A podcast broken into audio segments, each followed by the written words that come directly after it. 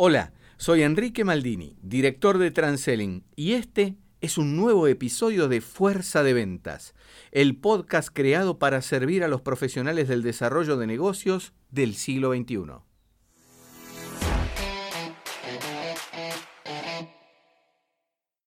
Un gusto estar con ustedes. Hoy nos acompaña Iván Cisneros. Iván Cisneros tiene el mérito de ser un gran colega de ventas. Eh, nos conocimos eh, hace cinco años, más o menos en 2016. Iván era ejecutivo comercial de una compañía de telecomunicaciones. Y además de ese mérito y del mérito que ha tenido de tomarse en serio la profesión, estudiar, aprender, cambiar hábitos, tiene el extraño mérito de haber sido quien acuñó el término transeliano.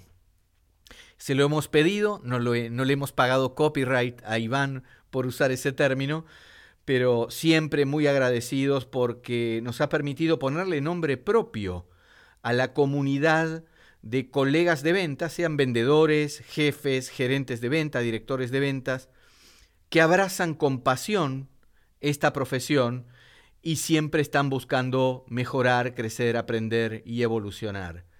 Así que ese es el doble mérito que nos ha llevado a hacer justicia hoy e invitar a Iván a este episodio. Creo que eh, nuestros oyentes van a encontrar valor porque Iván nos va a permitir entender a partir de su historia personal cómo alguien que es apasionado por este trabajo y tiene talento, como se dice en algunos países, tiene madera, cuando se combina con el uso de ciertas metodologías, permiten una carrera exitosa. De hecho, hoy van gerencia dentro de Telefónica México, eh, el equipo de ventas de Occidente. Eh, ha permitido evolucionar eh, esa combinación de talento con metodología hasta donde hoy está. Así que, sin más preámbulo, le doy la bienvenida, Iván. Iván, bienvenido a Fuerza de Ventas. Un gusto tenerte. Muchísimas gracias, Enrique. Gracias por la oportunidad y poder estar aquí con la comunidad y, poder transmitir algo de lo bueno que es Transelling. Bien, eh, no, no, quisiera que fuera este un ejercicio publicitario, pero sí eh, valoro mucho el modo en el que me has contado de qué modo las metodologías que impulsamos han eh, permitido dar un salto en tu carrera, una evolución en tu carrera profesional. Pero antes de meternos en esa combinación metodología-talento, eh, me gustaría, eh, casi como en una conversación de café, que nos contaras cómo llegaste a la profesión, por qué decidiste quedarte aquí haciendo ventas. Ok, Mira, eh, este año cumplo ya 20 años de, experiencia en el, en el, ámbito de las ventas. Este, pues ya estoy contento, ya 20 años es bastante.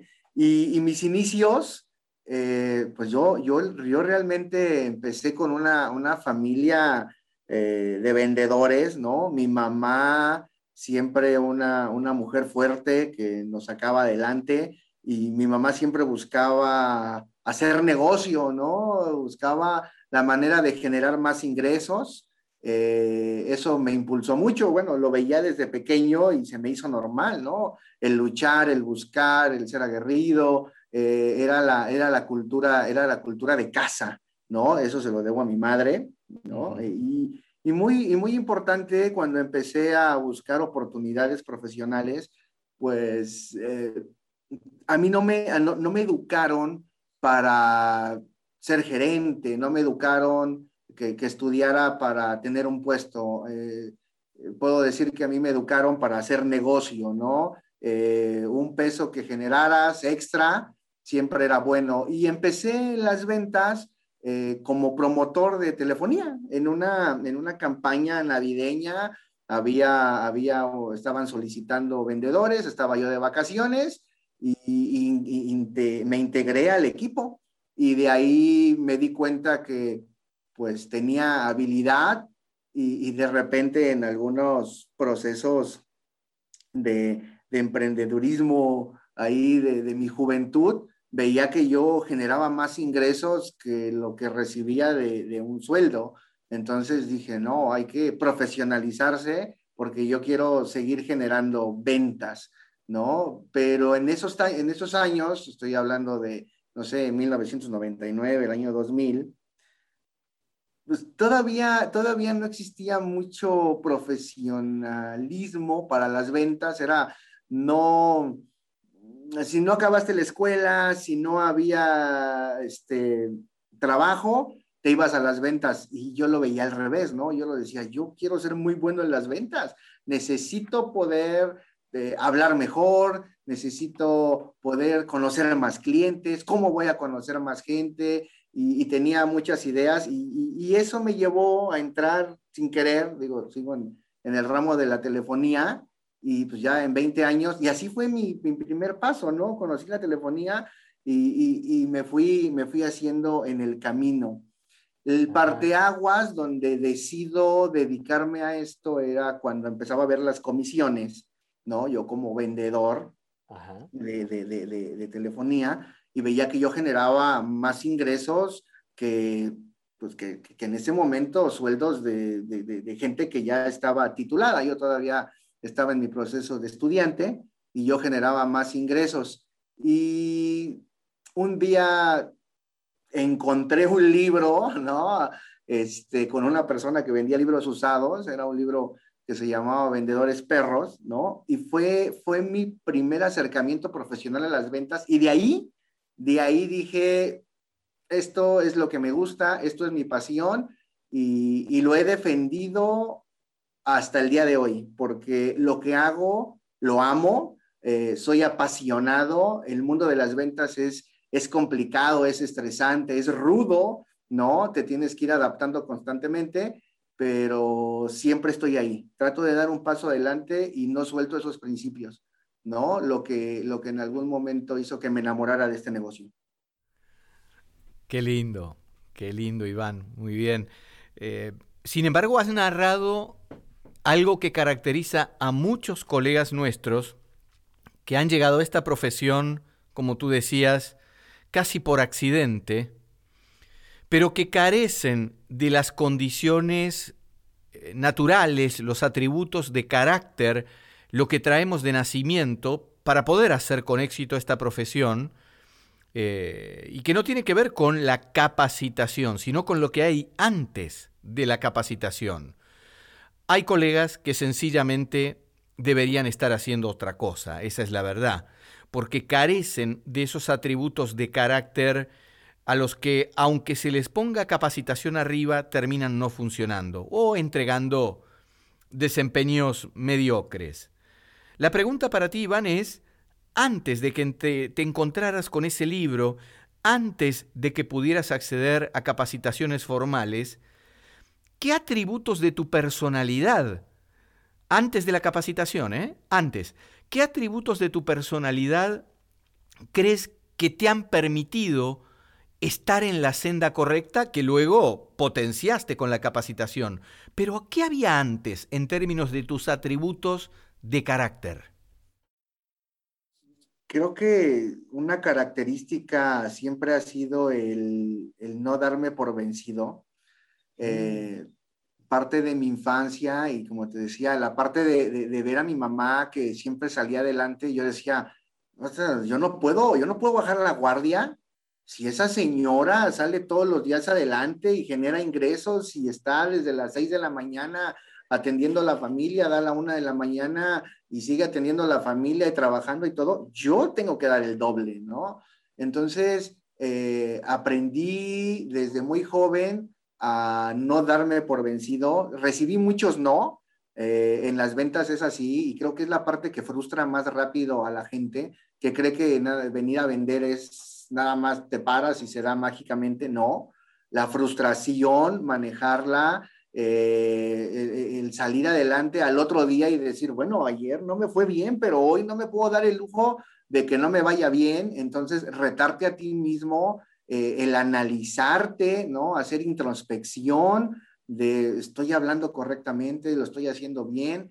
Y, digo, la verdad, la, muy, muy importante que mi, mi, familia me apoyaba, ¿no? Y les decía mis ideas y les decía, voy a hacer esto, voy a hacer este negocio, lo que, lo que tuviera que hacer. Y me decían, lo que hagas, pero hazlo con pasión. Eh, mi mamá me decía, si vas a poner un negocio y vas a tener que vender chiles, el mejor, el mejor, vas a tener el negocio más grande, no vayas por un puesto, ve por una bodega, vuélvete el distribuidor, véndele a los grandes, pero tienes que empezar desde abajo. Entonces, eso, eso creo que fue una característica que nunca me dio, nunca me dio miedo eh, empezar y si fallaba, podía levantarme. Y, yo veía que compañeros al primer no eh, pues se desinflaban, ¿no? En este negocio y pensaban que no tenían la capacidad, pero pues no puedes tocar una puerta nada más, tienes que tocar varias y varias. Y creo que la resistencia a la frustración ha sido importante en mi carrera. Emocionante, emocionante, muy bien, muy bien. Em, así que una característica entonces es esa capacidad de automotivarnos, porque según lo que dices, escuchamos más no que sí durante nuestro día a día. Sí, eso creo.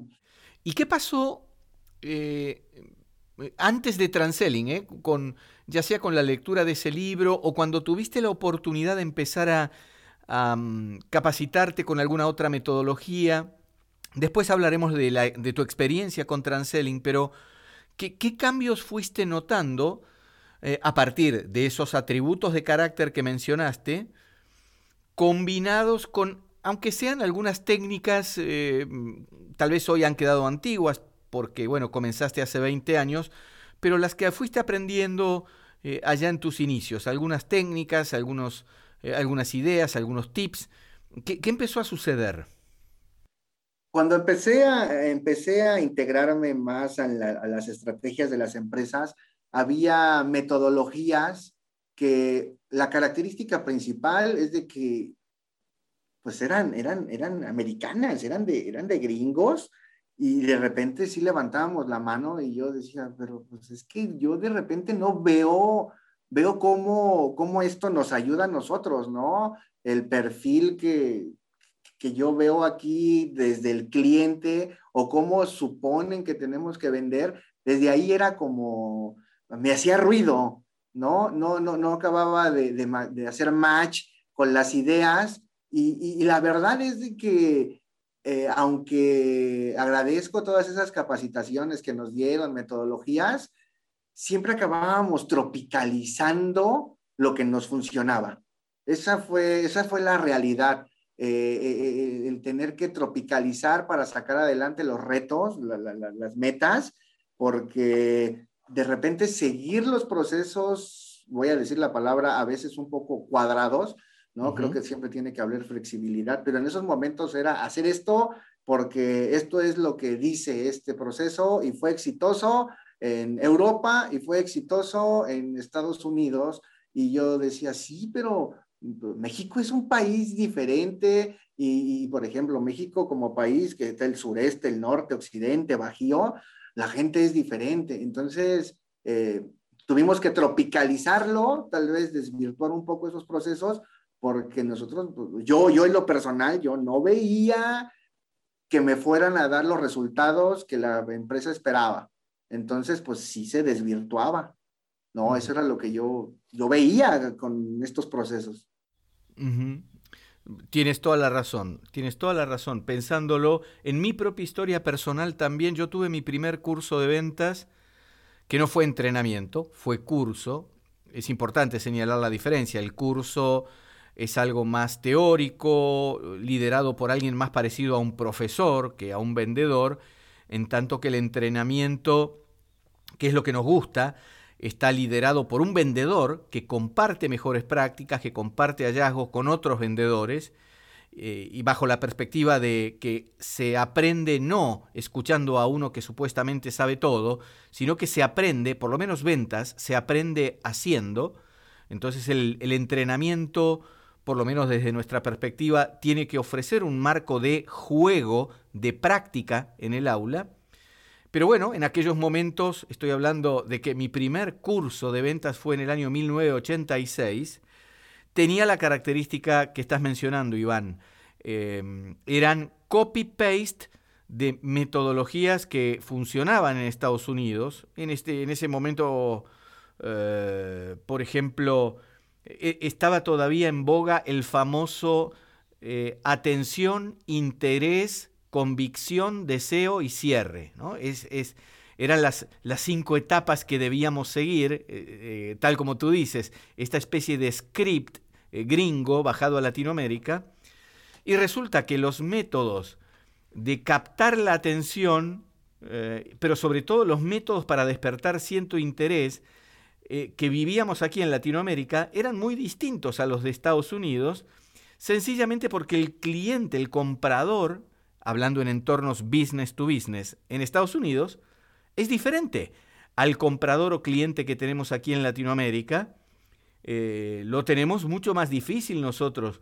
En Estados Unidos creo que hay cierto fair play, eh, juego limpio en la relación entre cliente y vendedor, mientras que aquí en Latinoamérica eh, nosotros los vendedores somos vistos como culpables hasta demostrar lo contrario cuando iniciamos una reunión. Eh, ¿Cómo lo ves? Sí, yo, yo, yo lo, veo, lo, veo así. son, son, o eran procesos en los que pues eres un soldado y tienes que venir a repetir esto. Y aunque tú tuvieras la oportunidad de poder tener una mejor relación con, con alguien, si no seguías este script, lo hacías mal. Aunque pudieras generar más ingresos, mejores relaciones, eh, digo, yo algo que yo siempre ponía en cuestionamiento, yo les decía, es que mira, esta metodología funciona y mira cuánto ganan. Y yo de, sí, aquí son pesos, allá son dólares, ¿no? Eh, es diferente, este, aquí hay que vender más.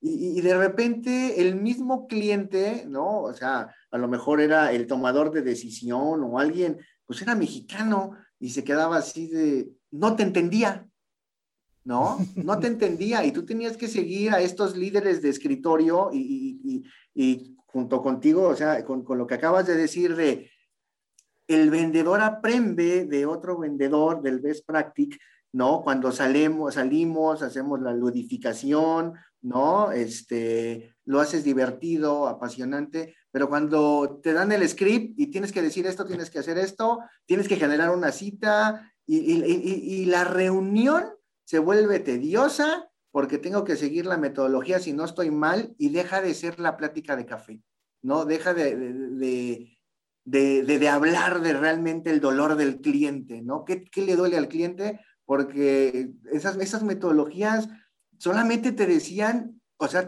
a la empresa es, yo te vengo a resolver todo. No, espérame, es consensuado, ¿no? Entonces eso era lo que a mí me, me costaba trabajo y yo no me adapté a eso la verdad no. Tuve que sobrevivir, pero no, no, no, no, no me adapté o no pude llevar una metodología de ese tipo y siempre me hizo, me hizo ruido, ¿no? Ok, ok, ok. Me acuerdo, no voy a mencionar el nombre de la metodología, pero es bastante conocida, no le vamos a andar haciendo publicidad aquí, pero una de las preguntas que funcionaban con el cliente de Estados Unidos, que no funcionaban aquí en Latinoamérica, eran las famosas preguntas de confirmación, preguntas de sí o no.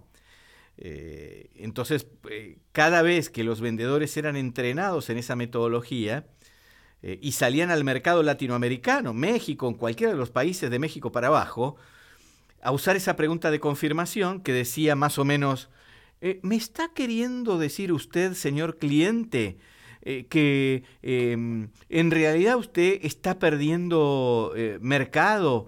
Eh, por no tener una solución. ¿Me está queriendo decir eso?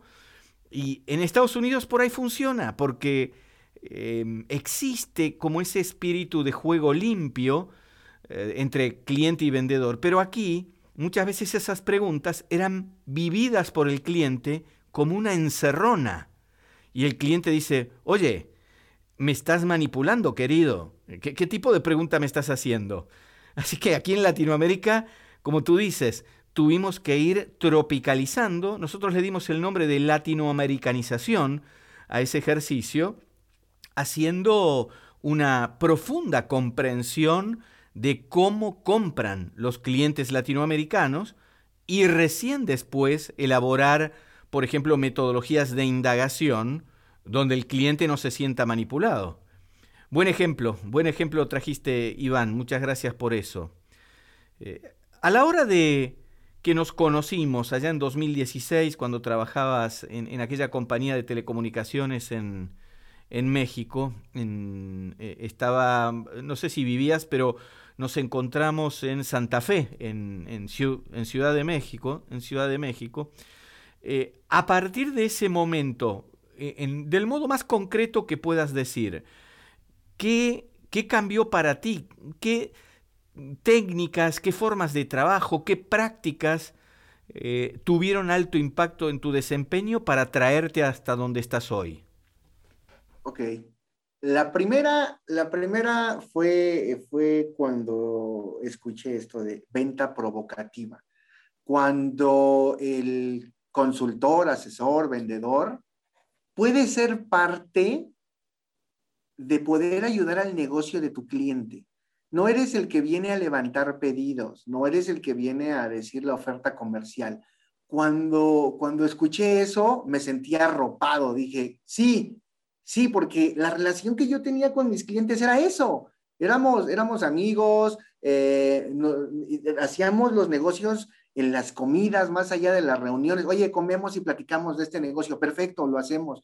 Entonces, de repente, pues, yo no encajaba, te decía en, las metodologías anteriores, lo tropicalizaba, hacía este tipo de cosas, pero cuando conocí esta metodología, así me sentía arropado, eh, sabía o entendí, eh, o me sentí guiado, dije, vaya, luz en el camino, sí, yo eso es lo que hago, eso es lo que quiero llegar a hacer, estas son mis ideas, no estoy tan mal, y me sentí fuerte, me sentí empoderado de decir, ah, o sea, sí se puede.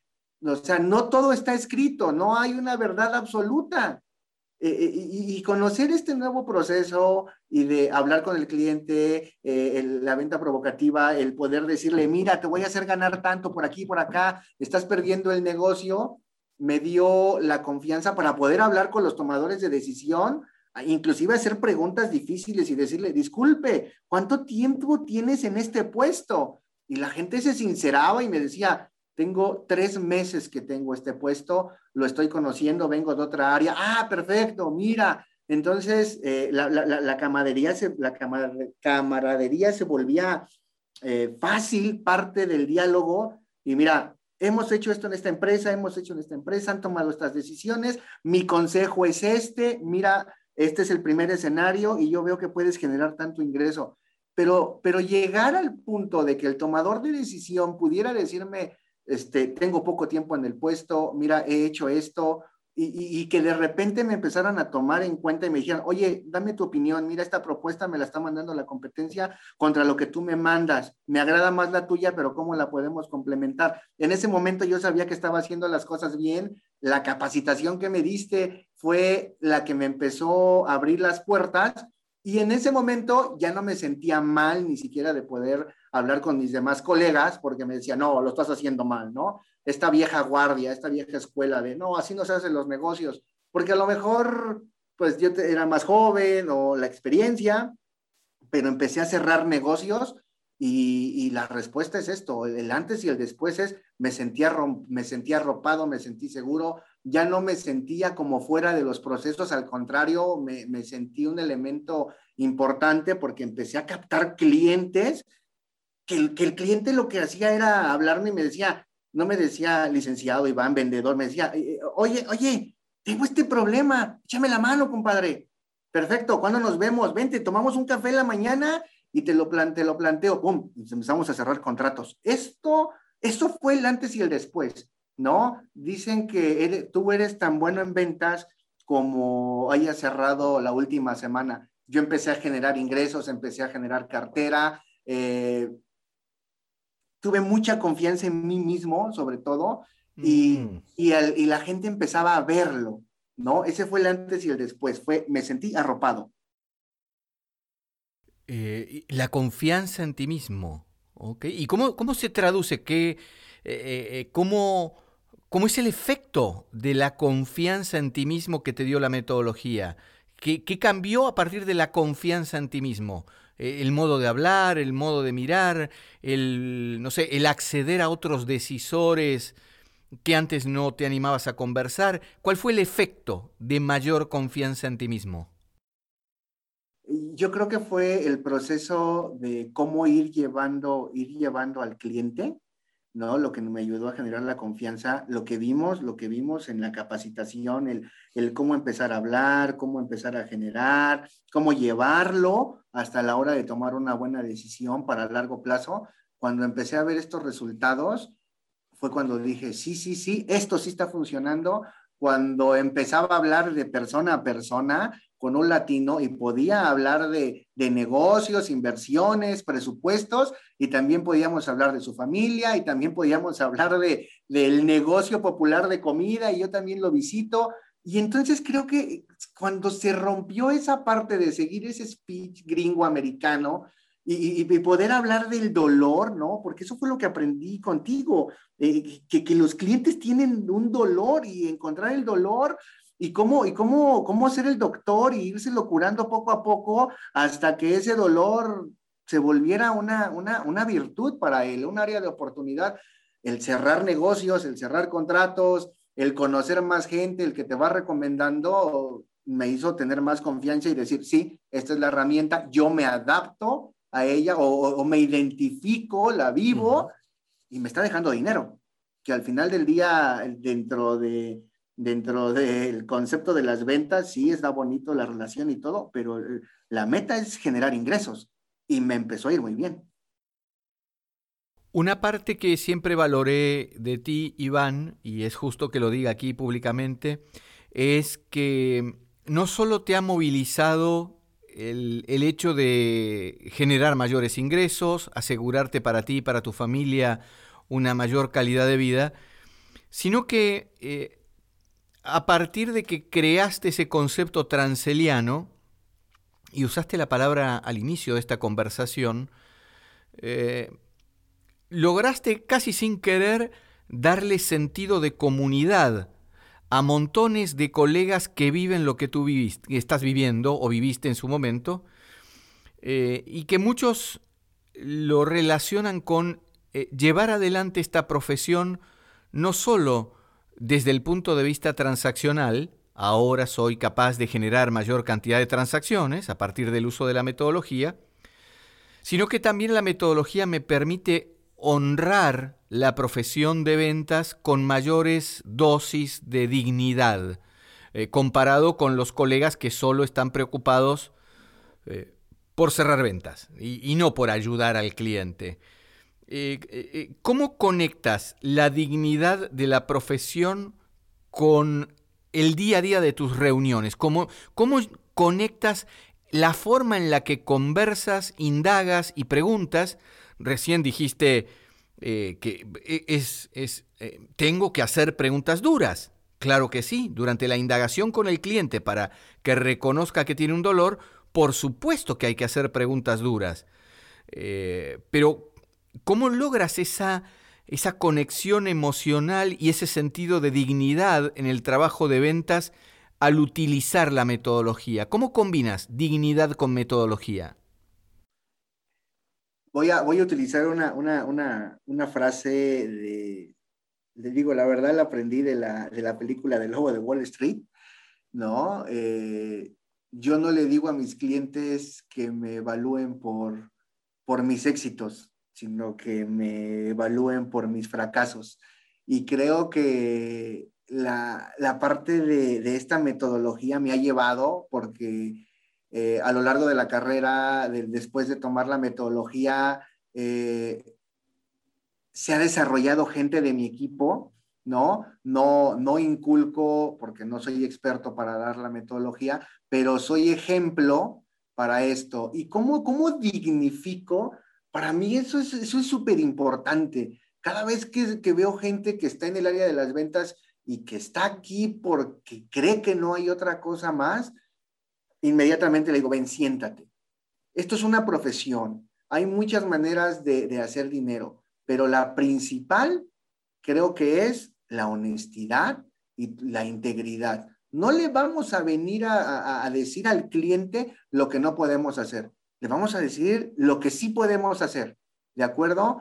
Y le ponemos un escenario A, B y C. Esto puede suceder. Pero si algo, algo hay de la dignificación del vendedor que me encanta, es, es esto, ¿no? La transparencia, las preguntas duras, la indagación que te enseñan a hacer y te vuelves honesto porque no tienes que esconder, omitir, ¿no? Porque las ventas se da mucho la omisión. Es que no me preguntó, no, no, no omitimos, no nada. Somos duros y hablamos de frente. Hay ocasiones en las que no voy a decir que siempre te ha ido bien. Hay momentos en el que el tomador de decisión no necesita tu producto, pero no por eso mm, cierras la relación, al contrario, te siguen buscando. No es el momento adecuado, nos vemos en seis meses, nos vemos en ocho meses, que, que esté, usted esté mejor. Esa integridad, esa honestidad creo que es lo que dignifica. Y si digo, no, no, lo voy a decir así, o sea, es, es la dignificación del vendedor con la metodología de Transelling es un sinónimo. ¿De acuerdo? Es lo mismo. Te enseña a ser honesto, te enseña a ser transparente, te enseña a decir, no puedo, discúlpeme, no cumplo con las expectativas, pero la mayoría de los casos dicen, sí, señor, sí, sí puedo, porque tengo esto, esto, esto, esto. Y eso es donde lo dignificas. Cuando el cliente te busca y te dice, está perfecto, no me vendes eh, cuentos chinos, no me vendes que eres el mejor producto. Me dices lo que sí puedes hacer, cómo lo puedes hacer, en cuánto tiempo eh, puede existir eh, alguna falla, caída o algo, ¿no? Es falible la tecnología, somos humanos también. Este, y creo que eso es donde se dignifica eh, al vendedor, con, cuando eres directo y transparente con el cliente. Creo que eso te ayuda y te abre 20 mil puertas. Ok, ok.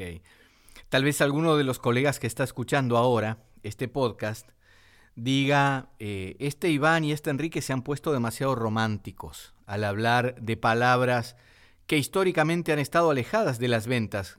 dijiste tres de ellas. Dijiste honestidad, integridad y autenticidad. Y las quiero rescatar. Incluso si alguno de nuestros colegas piensa que esto es demasiado romántico, eh, naif, eh, New Age, les pido que consideren este comportamiento de honestidad, integridad, autenticidad y transparencia porque conviene. Si, quieren mirarlo desde un punto de vista egoísta, eh, eh, y por eso me parece tan valioso que hoy estés aquí, Iván, úsenlo porque conviene. Hay un ejemplo bien sencillo que lo van a poder comprobar. Si logran, aquí no le estoy hablando a Iván, le estoy hablando a los colegas que creen que esto es demasiado romántico. Si logran desarrollar internamente las cualidades que acaba de decir Iván, eh, la pasión, la honestidad, la integridad, la autenticidad y la transparencia, y logran mirar a la profesión de ventas como un ejercicio de misión, tengo una misión que es pasar por la vida de los demás dejando huella, van a ver cómo luego la etapa dura que mencionaba Iván, la de las preguntas duras que hay que hacer, porque finalmente vamos a resolver problemas duros, el cliente percibe que somos auténticos, percibe que no estamos allí para manipular. Iván acaba de decir, si no te puedo ayudar, no te puedo ayudar, me voy, nos vemos en seis meses. E, ese grado de transparencia es el que nos habilita la confianza suficiente en la reunión para poder hacer las preguntas duras.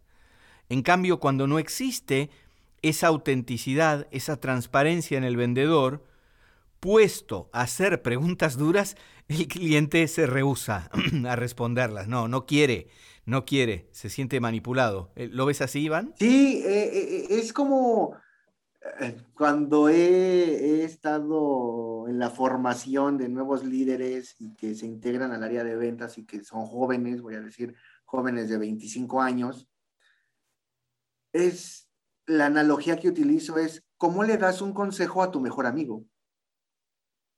¿no? ¿Cómo le dices que está haciendo las cosas bien o que está haciendo las cosas mal? Sobre todo cuando tienes que dar un consejo y, la gente, ¿no? Eh, el ser humano como que le cuesta trabajo la verdad, ¿no? La verdad no es buena ni mala, solamente es la verdad, pero cuando logras eh, traspasar, tener la confianza con el cliente y decirle, yo yo no te voy a decir que estás perfecto. Yo te voy a decir cómo vas a ganar más dinero, te vas a poner la estrellita, va a salir adelante tu proyecto y, mi, producto te puede ayudar, pero existe esto, ¿no? Entonces, ¿a quién le pides consejos, no? A tu mejor amigo, porque tu mejor amigo te habla con la verdad. Entonces, la dignificación del vendedor es somos, somos amigos, nos hablamos con transparencia, nos hablamos con la verdad y, te lo pongo así, si no, digo, ahora sí que a tu, a tu público, ¿no? Quien nos escucha, ¿a quién le pides consejos? O, ¿qué tipo de consejo le das a tu mejor amigo para que pueda corregir alguna desviación personal o laboral? Pues con honestidad, preguntas duras, situaciones fuertes, la realidad. Y hoy la verdad se agradece más a que vengan y que te den cuentos de hadas. Esa es mi opinión, ¿no? Eso es lo que opino. Muy bien. Bueno, Iván, llegamos al final eh, de, esta conversación por hoy, por hoy. Te estoy muy agradecido por eh, cómo has puesto el corazón en la conversación. Me impactó mucho cuando hablaste al principio de, algunos le llaman resiliencia, tú le llamaste capacidad de resistir a la presión y a la frustración. Eh, a partir del ejemplo de tu madre. Te lo agradezco mucho, eh, así que eh, pronto nos volveremos a encontrar, pero por hoy paramos aquí para que nuestros colegas puedan ir procesando lo que escucharon.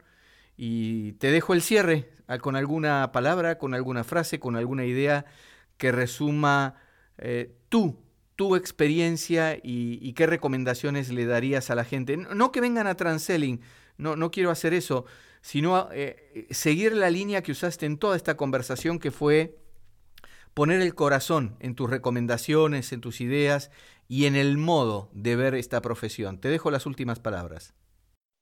Gracias. Pues eh, la conclusión es de todos somos alumnos, todos somos maestros, eh, no importa la edad, dignificar la, profesión de las ventas, siempre capacitarte y sobre todo cuando te vuelves líder y tienes gente a tu cargo y tienes que empezar a enseñarles este camino, decirles que no es fácil, que es bonito, es hermoso, que hasta los problemas se vuelven parte de tu día a día y, como lo decías, ser resiliente, ¿no? Ser comprometido, pero sobre todo, ahora sí que parece cliché, pero siempre ten fe en ti, Siempre, siempre, siempre, siempre la fe en ti.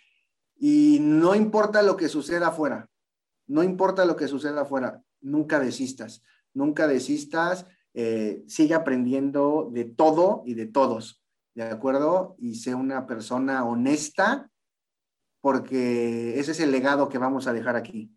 Va a haber una tumba y, va a ser el momento en que la gente diga, qué bueno que se murió, era un jefe pésimo y no me ayudaba y nada más exigía a, se va un gran líder, se va una gran persona, ayudó a mucha gente, fue un gran maestro, escuchaba este, y siempre dio lo mejor para los demás. Entonces, ese es, ¿no? ¿Dónde te vas a quedar? ¿Qué, qué tipo de legado vas a dejar?